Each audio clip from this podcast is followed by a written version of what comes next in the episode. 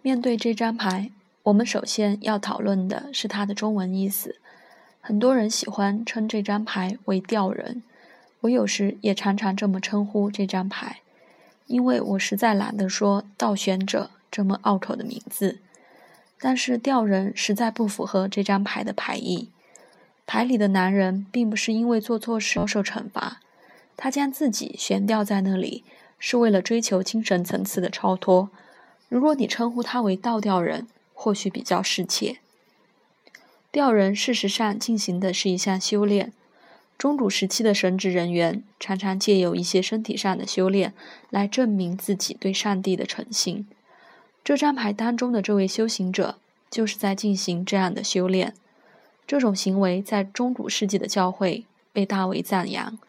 不过，这种苦修究竟有没有效果，也常引发争辩。这张牌的第一个层面代表着就是试炼与诚信。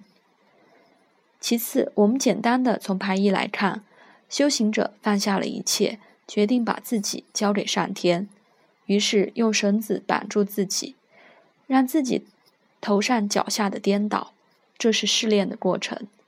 在这当中，他赋予了这张牌更多的意思：放下或放弃，束缚、限制。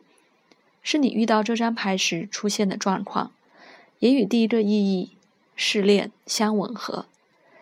这张牌的放弃或是束缚，并不是代表世界末日或是毫无希望的放弃，通常隐喻了更大的野心与目的与背后，那就是追求更高层次的精神世界，或是借由试炼而寻找解答，为了这个目的而牺牲奉献，让他觉得快乐。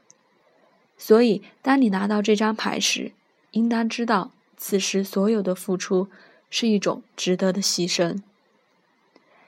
牌为逆位时，当倒选者处于逆位时，则代表你弄错方向。你虽然想要寻求解答，却完完全全的朝反方向去做。不要急躁，当你完全的独处，可以让自己的心灵更为平静。要用过去从来没有的观点来想一想当前问题的解决之道。